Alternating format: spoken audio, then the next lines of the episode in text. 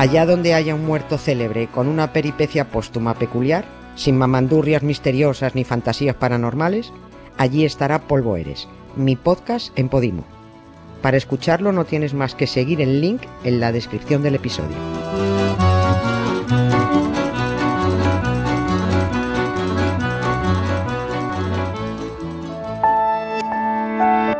Ser podcast.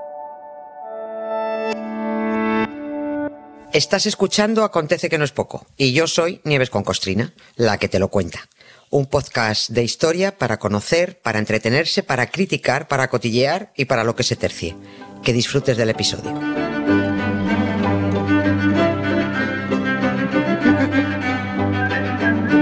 Hola Nieves, buenas tardes. Buenas tardes, Carlas. ¿Qué, ¿Qué tal? Bien, muy bien, muy yo bien. también, muy bien, yo también. Estaba pensando que lo, lo hemos repetido otras veces, ¿eh? pero yo voy a insistir una vez más, que no hay mejor manera de conocer a un país que repasando su historia.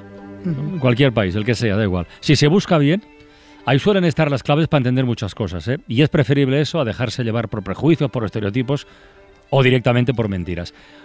Hoy vamos a bucear en el pasado de Rusia, el país invasor, el país agresor, ahora que estamos hablando tanto esta semana de la guerra de Ucrania, pero con una historia, bueno, la historia eterna de los de arriba y los de abajo, ¿no? que, que explica, al menos en parte, cómo es esa sociedad, de dónde viene, y cómo los militares han jugado alguna vez papeles muy distintos al que tienen hoy en esta guerra ordenada por, ordenada por Putin.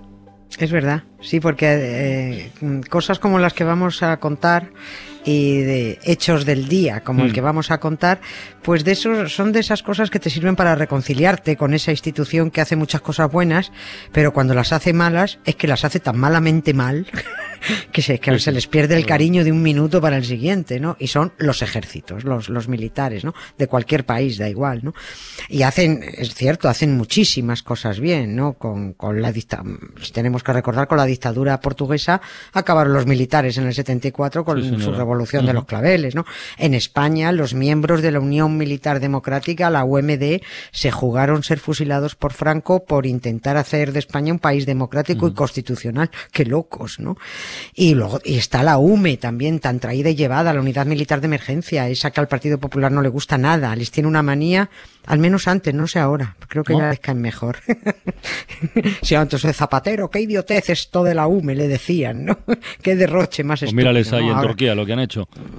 en, en Turquía y en, En las sitios, inundaciones sí, y en los incendios forestales Ah, ajá. y ahora la UME eh, eh, felicitan a la UME pero madre mía la turra que dieron contra la UME habría que habría que oírlos no y en Rusia en la Rusia zarista aunque parezca increíble también hubo militares con corazón.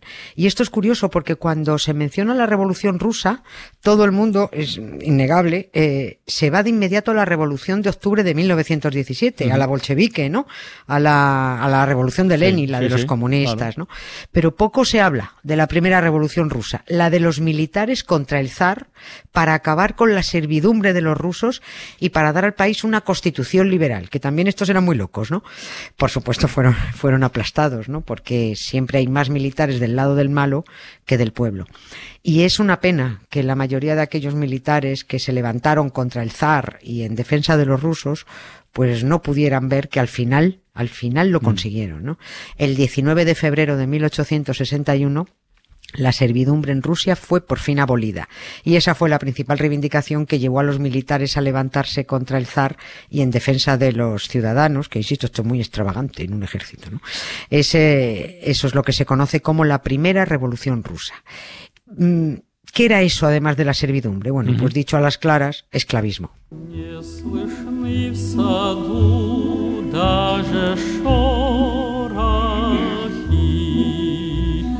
Все здесь замерло до утра.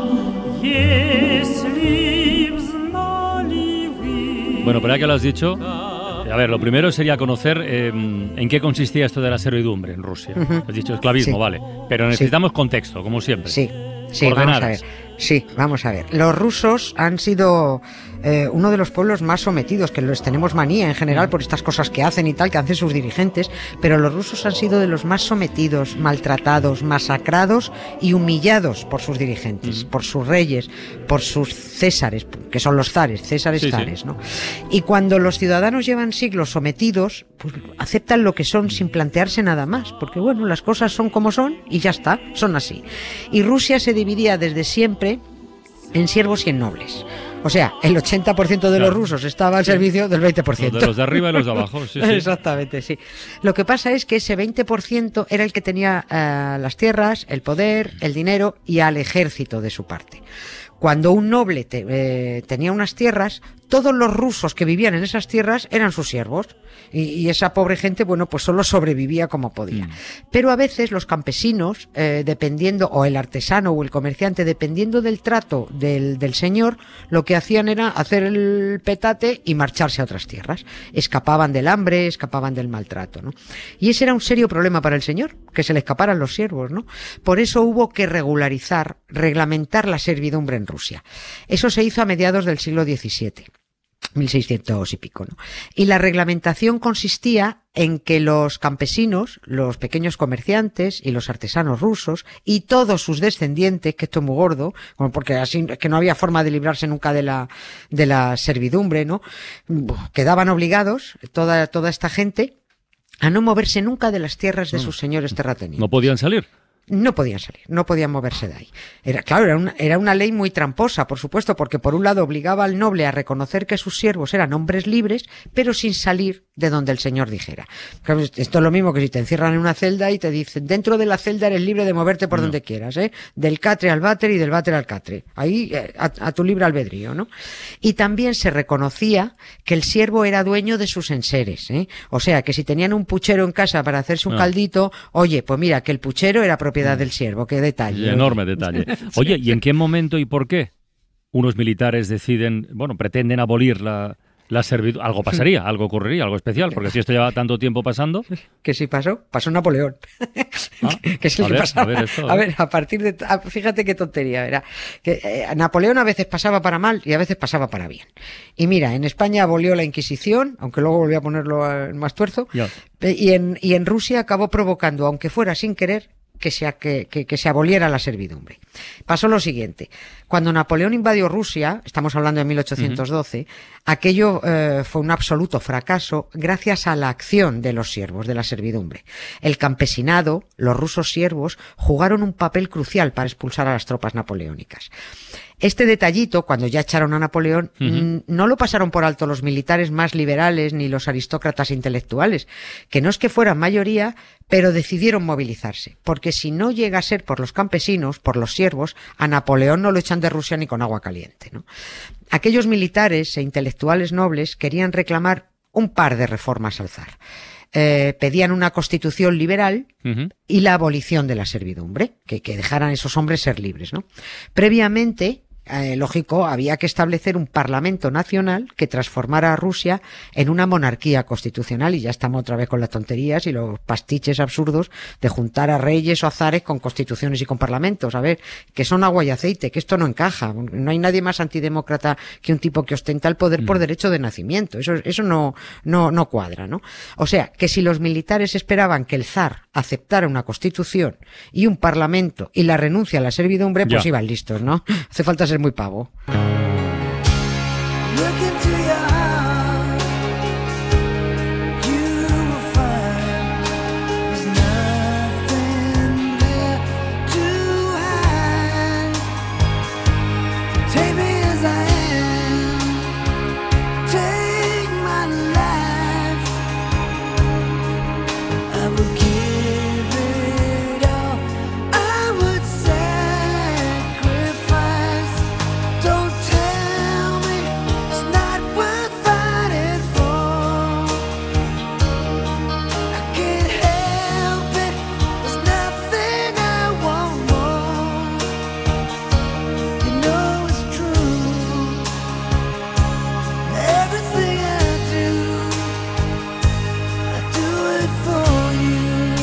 Por lo que has dicho hace un momento, eh, me huelo cuál es o cuál fue el final de la historia. Pero este grupo de militares, no sé si eran muchos o pocos, ¿eh? Pero estos militares llegaron a poder proponer, ni que fuera eso, alguna de las reformas o ni eso los dejaron. a ver, al principio solo se organizaron, ahora vemos los que eran, ¿no? Pero al principio solo se organizaron a ver cómo lo hacían, porque los conspiradores, por llamarlo de alguna manera, entre ellos no estaban de acuerdo en todo. Esto es reorganizarse y empezar a pelearse primero entre ellos, ¿no? Bueno, unos querían ir por las bravas y otros querían esperar a que llegara un zar más progre. Ya. Los que apostaban por dejarse de mamandurrias de negociaciones e instaurar directamente la república decían, pero vamos a ver, o esto lo hacemos de un golpe y de un tajo, como ha- ha- han hecho los franceses con Ya, su revolución. era- eran el o- referente entonces, Sí, o no vamos a ninguna parte, vamos a andar eh, a tropezones, ¿no? Y los de la negociación decían, hombre, vamos a ver, si esperamos a que se muera Alejandro I, que era el zar que había, le toca ser zar a su hermano Constantino, que es que es un tipo reformista, un tío majete, mm, tiene un talante negociador, seguro Vale. que con este las cosas irían bien. Bueno, pues en esta discusión de si lo hacían por las buenas o por las malas, se tiraron cuatro años. Lo- Guillotinamos, no guillotinamos, no, no. Hasta que mira tú, el zar Alejandro I se muere de repente en Crimea, que esta es otra historia que tiene el zar Alejandro I porque fue a morirse y desapareció el cadáver y no ha vuelto a aparecer, no se sabe dónde está el zar. Sí, sí, lo de Alejandro I. ¿Y, hay alguna teoría o no? Hay una teoría muy curiosa que ahora te puedo contar, pero es alucinante, ¿no? Pero el z- el- es el único cuerpo de zar que ha, que ha desaparecido, ¿no? Bueno, pues los ilusos. Se muere el zar Alejandro I y los ilusos, esperanzados en la negociación, que esperaban tener de su lado al nuevo zar, se encuentran con que este hombre eh, había renunciado en secreto y hacía tres años al trono de Rusia en favor de otro hermano que se llamaba Nicolás, que era todo lo contrario. Era un reaccionario, era un borde, era un paranoico, y entonces los que querían ir por las bravas, eh, los que querían guillotinar dijeron, ¿lo veis, Panolis? ¿Lo veis? Llevamos cuatro años haciendo el primo, porque con el nuevo zar no hay nada que negociar, ¿no? Y así fue como en diciembre de 1825 se produce la primera revolución rusa, y por eso se la conoce como la revolución decembrista, de diciembre, ¿no? Y el día de la proclamación de Nicolás I, el, el- el- el hermano malo, para entendernos, cuando el ejército tenía que jurar lealtad al nuevo zar, los mandos que encabezaban la revolución decembrista dicen que nanay, que no jura lealtad, que ese salto en la sucesión del trono de Constantino a Nicolás, que era muy raro, era ilegal y que se había ocultado a la población. No queremos a Nico, queremos a Tino, decían, ¿no? Y allí, en la plaza del Senado de San Petersburgo, se concentran, por eso preguntabas que si eran muchos o pocos, se concentraron 3.000 soldados decembristas, apoyados por muchos civiles, ¿no? Y esperando, los pobreticos, que otros soldados pues se unieran. Un frío que hacía, todo hielo y nieve, el río Neva congelado, y en estas que el nuevo zar dice, pues os vais a enterar. Y ordena rodear a los revoltosos con toda la caballería. Eso huele a masacre, ¿eh? Oh. Directamente, en pleno San Petersburgo. ¿Llegaron a unirse más militares a los sublevados o se quedaron esos 3.000 solo? No, no, No se unió nadie más. No, no se unieron. Me- Menuda idiotez esto para la, para la mayoría, ¿no? De los militares, la constitución, el parlamento. Nah, chorradas, chorradas, ¿no? Si tiene que haber siervos, oye, que los haya. Y si hay que fusilar a los ciudadanos, se les fusila, como dijo el general Francisco Beca, ¿no? ¿Eh? Es al que le pagamos la pensión y Mm. quería fusilar a 26 millones de españoles, ¿no? Pues eso. Lo que pasa es que eh, los militares leales al zar al principio hicieron un poquito el ridículo, porque el zar se cortó un poco y dijo, si empiezo el día de mi proclamación matando rusos, pues lo mismo me pillan manía, ¿no? Que cargue solo la caballería, pero a mamporros, ¿no? Para que se disuelva, mm, unos cuantos golpes. Pero todo el adoquinado estaba helado, los caballos resbalando, los soldados cayéndose, y dijeron los militares leales al zar, mira, a la porra las contemplaciones, a cañonazos. Aquello provocó un caos en la plaza de San Petersburgo, la gente huyendo en todas direcciones, eh, cayendo a las aguas heladas del río Neva, el que no murió congelado murió ahogado. En total, 1.300 muertos en un rato, 900 de ellos civiles. Según la policía, 80 muertos. Así acabó la revolución decembrista de 1825, la primera revolución rusa. Y no eran bolcheviques, eran militares de los guays, ¿no? Hubo que esperar casi 40 años para ver la servidumbre abolida todavía. ¿Y qué fue de los conspiradores, Nieves? Pues cinco decembristas fueron ejecutados, otros 121 fueron despojados de todo, condenados a trabajos forzados en Siberia. Uno de los que sobrevivió a Siberia era un general liberal, primo de León Tolstoy, que fue el que le inspiró a uno de los principales personajes de la novela Guerra y Paz, ¿no? Y contó que el, que el día que con 72 años recibió la noticia de que aquel 19 de febrero de 1861 quedaba abolida la esclavitud en Rusia, rompió a llorar porque fue el día más feliz de su vida. Siempre se sintió orgulloso, dijo, de haber intentado hacer algo por el pueblo, liberándolo de la tiranía.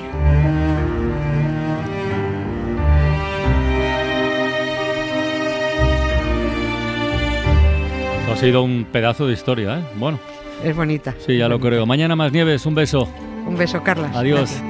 Para no perderte ningún episodio, síguenos en la aplicación o la web de la SER, Podium Podcast o tu plataforma de audio favorita.